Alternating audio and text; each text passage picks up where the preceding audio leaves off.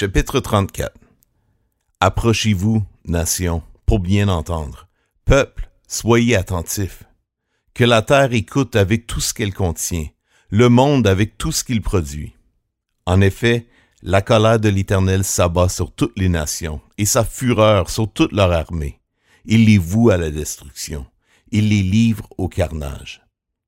Leurs victimes sont jetées, leurs cadavres exhalent la puanteur, et les montagnes ruissellent de leur sang.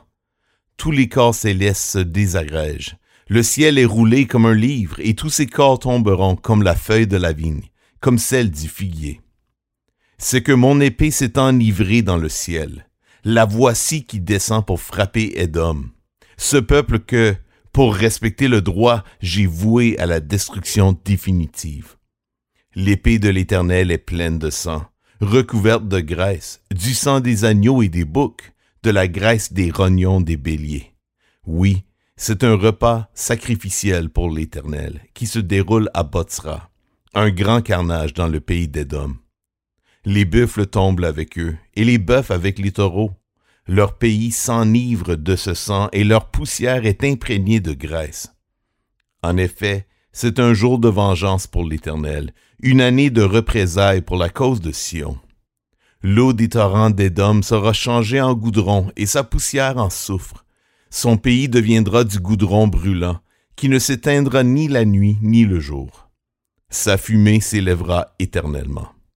De génération en génération, il y restera désert, plus jamais personne n'y passera. Le pélican et le hérisson en prendront possession. La chouette et le corbeau y habiteront. On y étendra le ruban à mesurer du vide et le fil à plomb du chaos.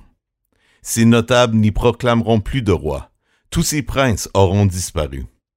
Les buissons d'épines pousseront dans ses palais, les ronces et les orties dans ses forteresses. Ce sera le domaine des chacals, le repère des autruches. Les bêtes du désert y rencontreront les hyènes, et les boucs s'y appelleront l'un l'autre.